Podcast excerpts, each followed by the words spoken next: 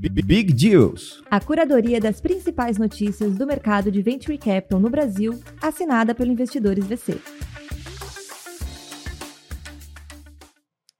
Olá, bom dia! Sejam bem-vindos a mais um episódio do nosso Big Deals, o podcast com as principais notícias do mercado de Venture Capital do Brasil, assinado aqui pelo Investidores VC.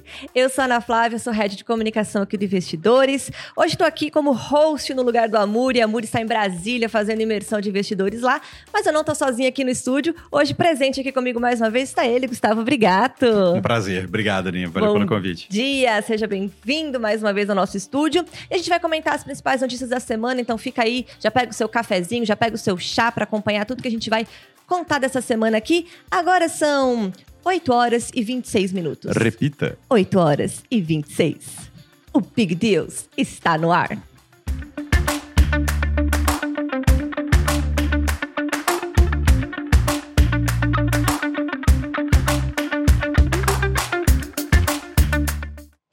Vamos começar no abrindo as notícias dessa semana falando de um segmento que fazia um tempinho que não aparecia aqui, mas está de volta, hein?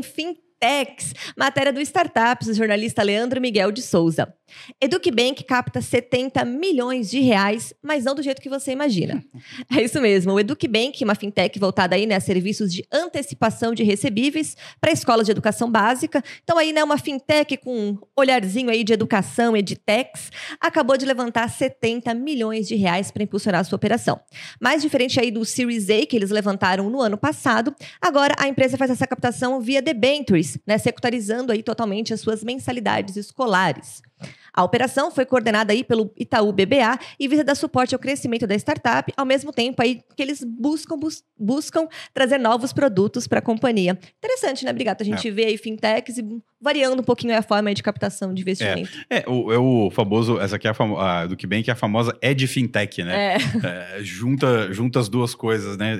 É, EdTech com, com Fintech, teve, teve essa onda aí ao longo de, de 21, 20, 20 21, né?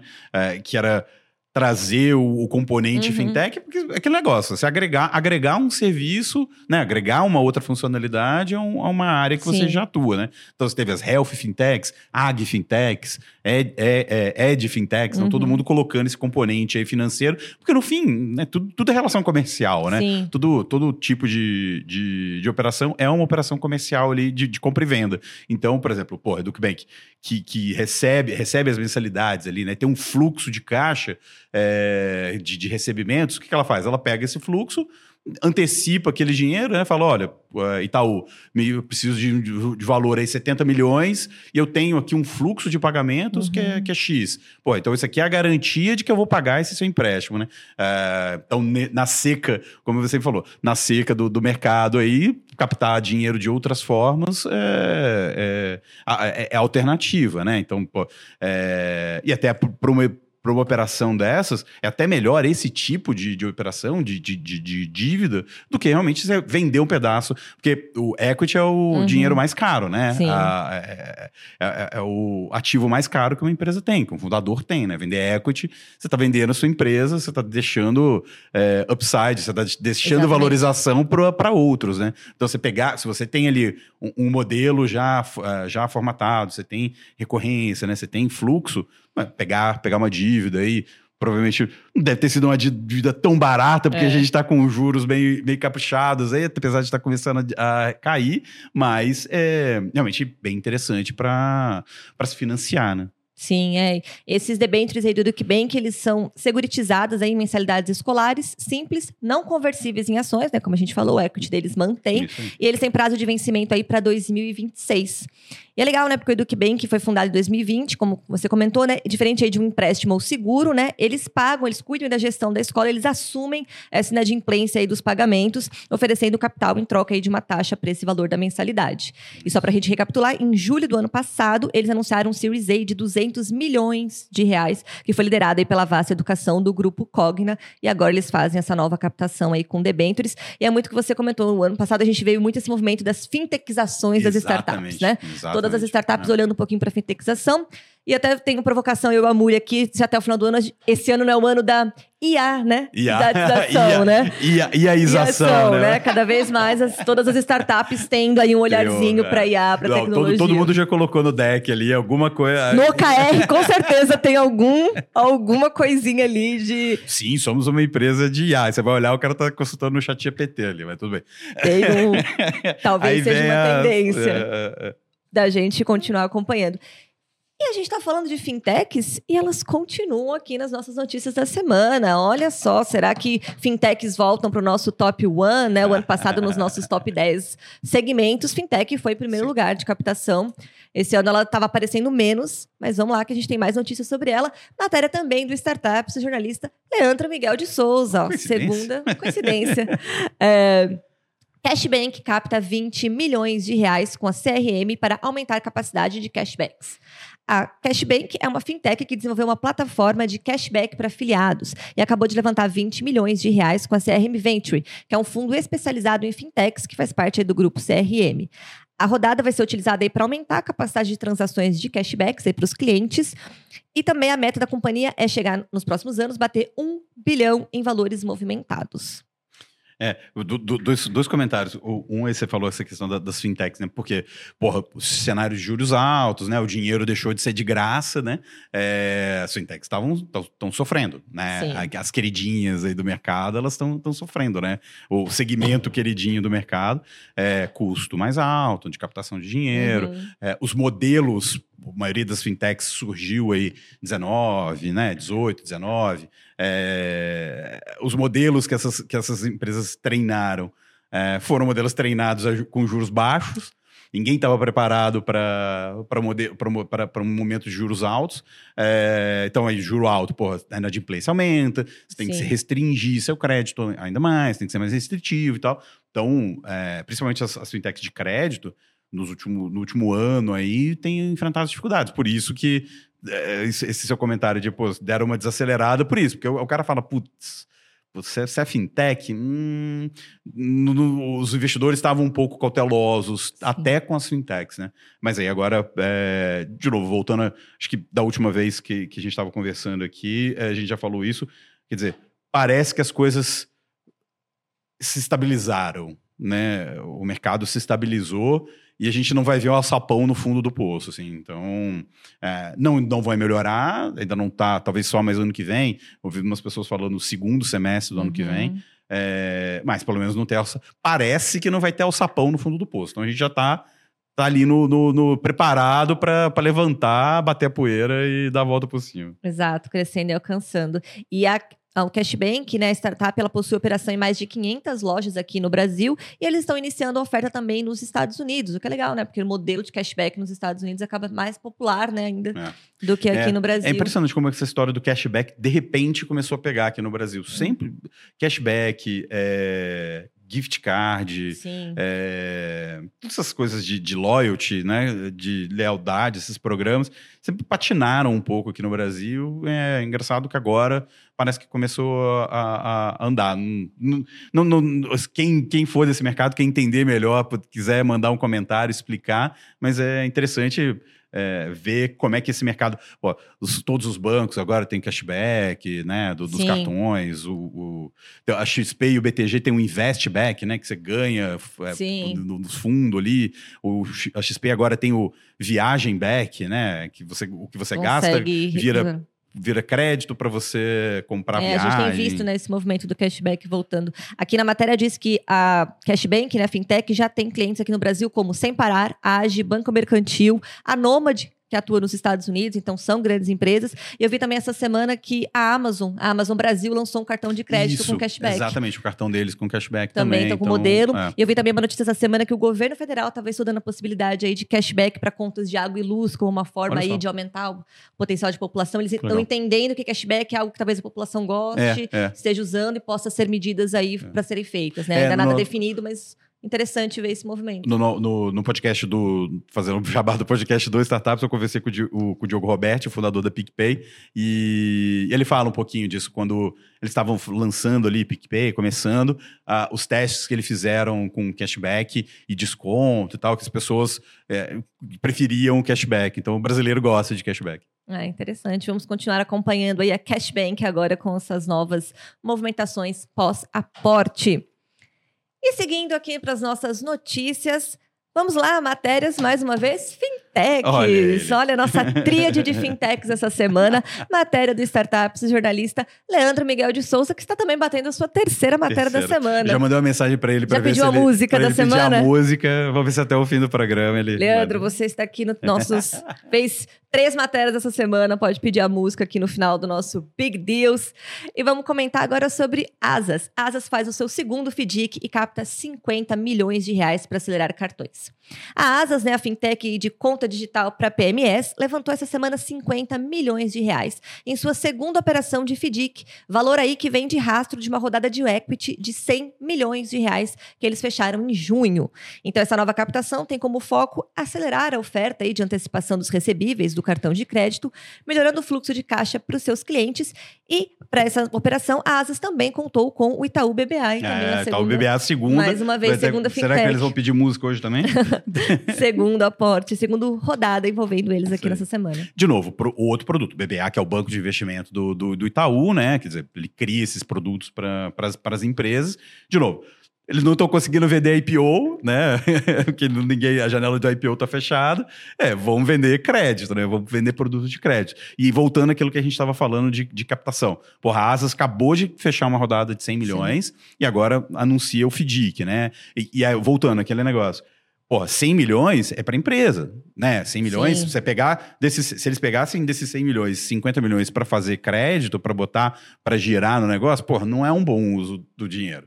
Uhum. Porque seria 100 milhões, os caras, o cara deu participação na empresa para botar dinheiro para a empresa rodar. Uhum. Não, não, faz o menor sentido. Sim, então você vai lá, pega os 100 milhões e capta mais o FDIC ali e tal. E é, é interessante ver também, é, quer dizer, FDICs e outros, outros mecanismos sendo debentures, né, como no caso da, da, da, da, da EducBank, e isso, quer dizer, os investidores acessando esse tipo de, de produto de, de fintechs, né, de, de empresas não consolidadas. Pô, você vai pegar uma debenture, ah, eu quero pegar uma debenture do Magalu, né, de uma empresa estruturada. É, teoricamente, o, o, investidor não vai dentro do EducBank, quem é EducBank? Uhum. Né? Como sei que esse cara vai pagar essa dívida? Então é legal, pô, mas aí tem um lastro no BBA e tal, BBA e tal. É, então é, é interessante ver como é, é, os investidores também estão mais abertos a, a, a consumir outros produtos, né? Sim. Exatamente. E desde o lançamento aqui na matéria, conta que a, a Asas já, já recebeu investimentos de mais de 200 milhões de reais no total, né? E eles adquiriram também recentemente duas startups, que é a Base e a Code Money. E essa nova captação aí deles faz parte dessa estratégia de crescimento da companhia, cuja meta é bater uma receita de 1 bilhão é, de reais e, e, a marca de 1 milhão de clientes aí nos próximos três anos. Então também é um movimento ousado aí de é, crescimento é, e desenvolvimento da startup. Total. Muito bem, vamos seguindo aqui nas nossas notícias. E agora vamos para um segmento também aí bastante tradicional que a gente tem comentado no mercado, o potencial que o Brasil tem dentro desse segmento, que é a Getex. Matéria do New Feed, do jornalista José Eduardo Barella. VLI estreia em Venture Capital com aporte em AGTEC. A VLI é uma das gigantes aí da área de logística. Mais uma vez a gente falando das gigantes de logística. Ah, voltando, né? Voltando. Quando, foi, quando, quando foi? Mês passado, né? É, acho que semana retrasada. Semana retrasada. Né? É isso. É?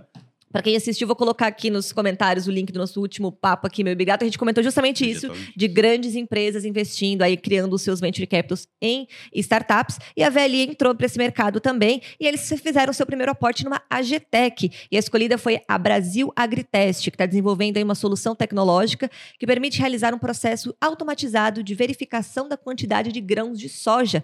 Que olha que interessante, até hoje isso é feito manualmente em todas Sim. as partes do mundo. Sim. Achei curioso também isso. E é o primeiro passo aí da VLI para criar o seu próprio veículo né, de Corporate Venture Capital, né, o CVC. E eles querem apostar aqui né, em estágios iniciais, pré-seed, com 5 a 7 investidas aí no portfólio. É, a gente já, já falou isso e continua falando, né? Quer dizer, seca do, do, Venture Capital, você vai bater na porta dos Venture Capitals tradicionais, é, os, as negociações estão mais longas, às vezes não sai uhum. deal, né? O, vamos se falando, vai, me mostra a evolução, quem já não ouviu essa, né? Sim. É, quero acompanhar, interessante, mas a gente, né, é, não está nesse momento, etc. E aí vem uma grande empresa que resolve, aí resolve uma dor dela. Imagina, pô, a VLI tem lá os, os, os, os trens que carrega soja. Pô, ela coloca a, a Brasil Agrite, Agriteste ali e, e, e, ajuda ali a, uhum. a, a, ver a qualidade do, do, do, do transporte do, dos grãos, né? Ajuda o cliente dela e tal. Então, pô, é, faz todo sentido para a estratégia dela, né? E, de novo, pô, Brasil, 25% do PIB é agro. Por que, que a gente não tem um raio do unicórnio de agro? Não, não, não, pelo hype do unicórnio, mas, pô, por que, que a gente não tem grandes empresas de tecnologia que valem muito dinheiro e que atuam no mercado de agro, né? Então, é, deixo aí o, questionamento, deixo aí a provocação quando teremos Exato. grandes empresas de tecnologia Exato. no setor de agro. E uma coisa de agro que a gente sabe bastante também é o custo elevado de tanto de validação, de comprovação, né? São, é, são movimentos que exigem ali um valor de investimento muito Sim. grande, né, dos equipamentos. Então, Sim. é legal também, faz todo sentido ver grandes empresas assim que fazem total sentido com esse mercado estarem apostando, né, nos equipamentos.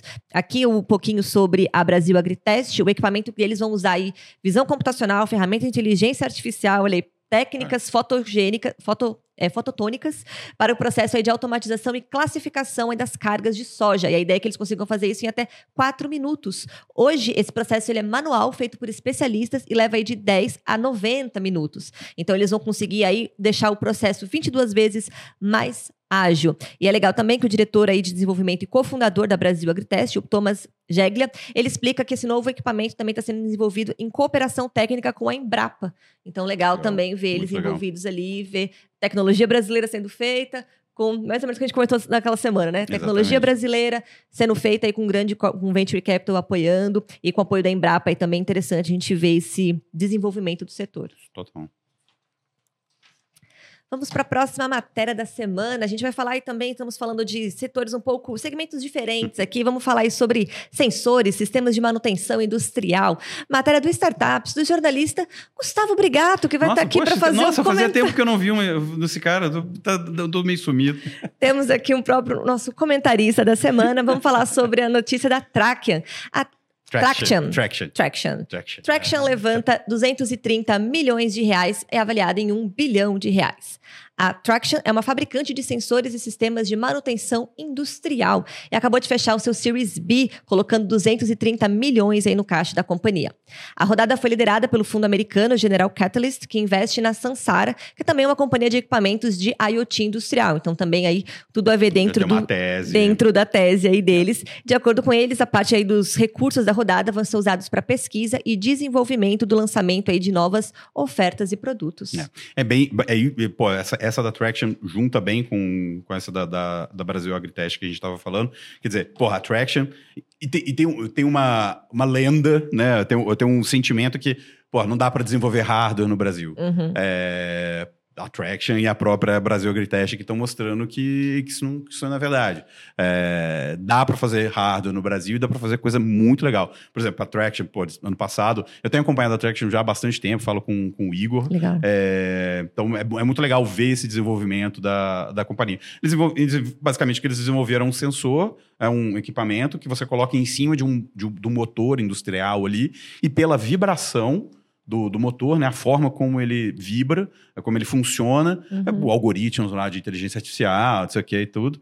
É, o, o, software fala, olha, esse motor está funcionando bem, ou esse motor tá, vai, tá funcionando mal, não tá legal, vai lá e dá uma olhada. Então, qual é a ideia? Pô, você pega, ainda mais no Brasil, que tem uma planta industrial super gigantesca, an, gigantesca e antiga, né? A nossa, a nosso parque industrial é antigo, porque pô, é, é difícil, é, é, é, é custoso você comprar equipamentos e tal, toda política industrial, toda questão industrial brasileira.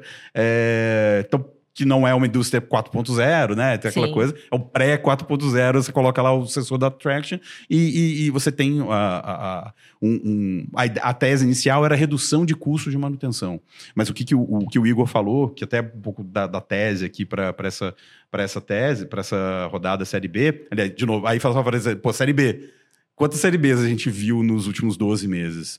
Quase nenhuma, né? Então, pô, Sim. tá vendo? Tem dinheiro. Voltando àquela tese de tem dinheiro. É. É, e o que o Igor falou é que eles começaram com essa tese de é, é, prevenção, né? Reduzir custos de manutenção. Hoje eles já estão com, uma, com uma, uma, pegada de gerar dinheiro. Então, a, a, a, instalar a Traction gera dinheiro para a sua empresa porque eu reduzo o tempo de parada de manutenção. Então, olha como é que. É, Isso o, é muito legal. É, como é que, como é que o cara pivota, né? Ou muda o modelo comercial ali no desenvolvimento do produto. Exatamente. E isso tá, tem feito eles crescerem muito mais rápido, acessarem novos mercados. Eles já estão no México, já entraram nos Estados Unidos. Patenteado, tecnologia brasileira.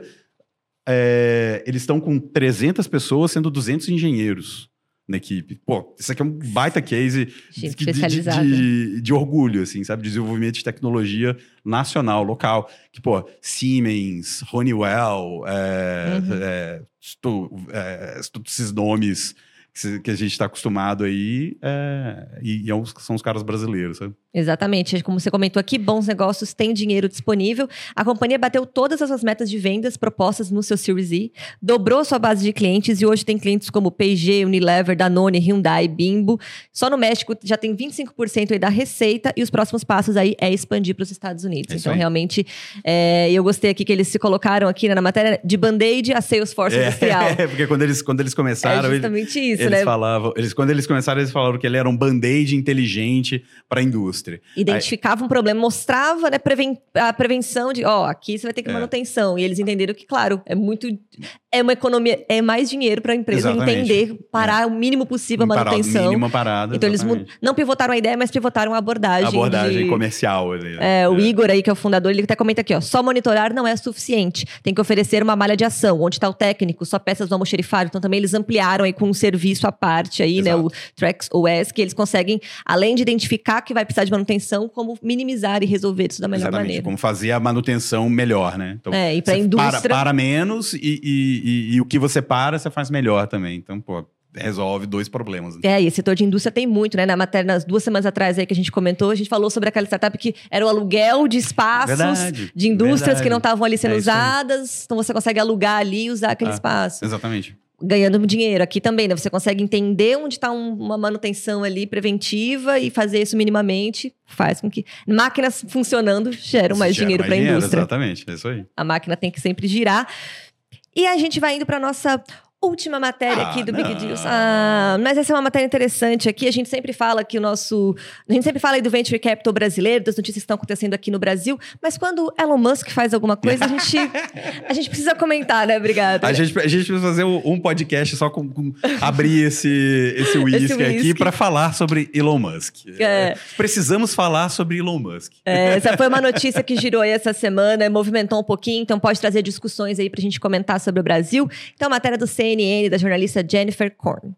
Uh, Neuralink, startup aí do Elon Musk, arrecada 280 milhões de dólares para desenvolver chips cerebrais. É isso mesmo, né? O Elon Musk tem uma startup né, de biotecnologia chamada Neuralink e eles levantaram essa semana 280 milhões aí em uma rodada. A rodada Series D foi liderada pelo Founders Fund, né, uma empresa de capital de risco com sede em São Francisco.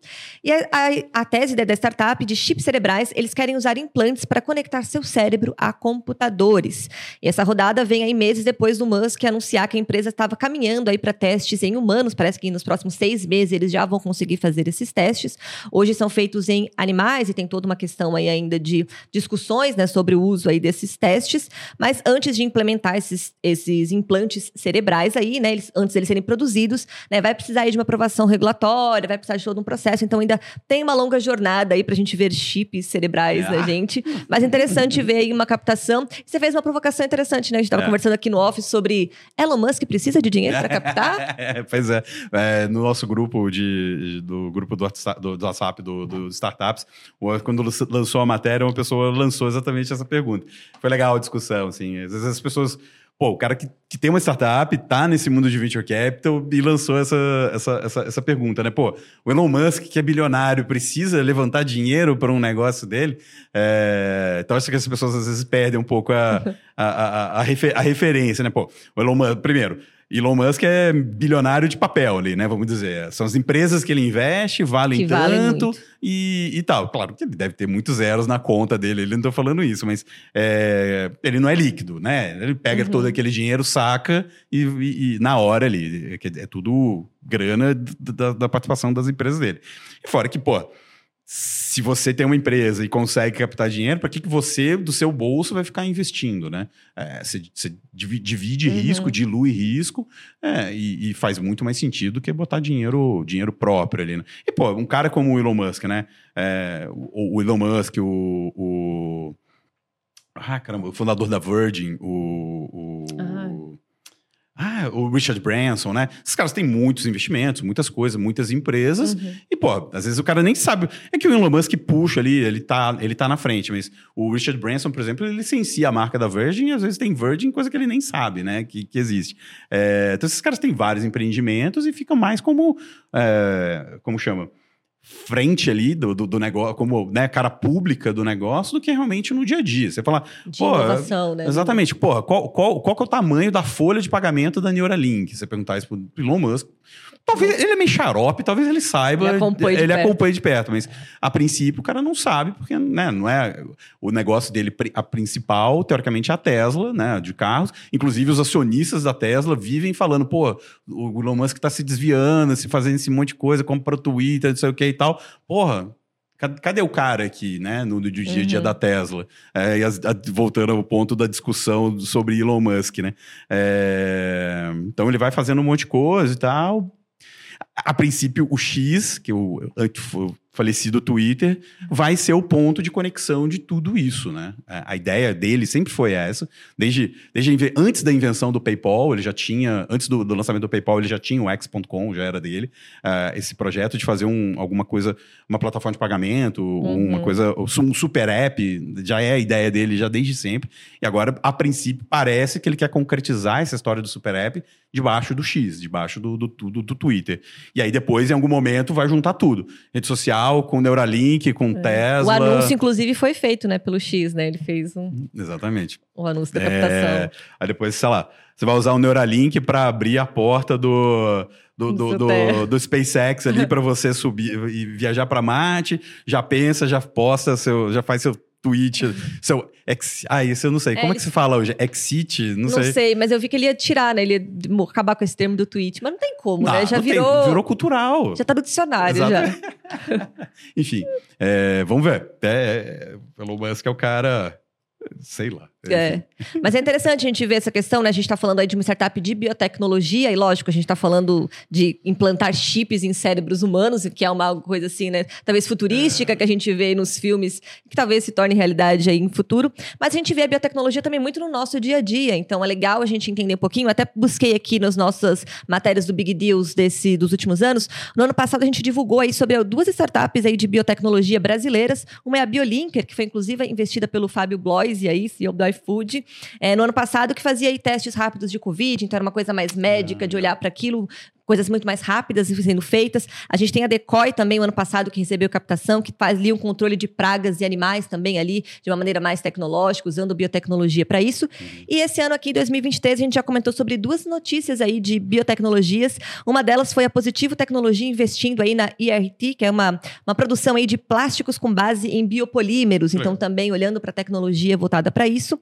E a Yara, que é uma startup aí de da Amazônia, de couro da Amazônia, ah, que captou 2 milhões de reais. Essa. Super legal é. essa matéria. Né? Eles transformam resíduos de pele de peixe em couro. Então a gente está falando de biotecnologia também nessas startups. Então é legal ver que o Brasil tem um pezinho nisso, Pô. olhando para aquilo, dentro da nossa realidade, dentro do nosso dia a dia pois de é. operação. É. Não né, necessariamente chips em cérebros.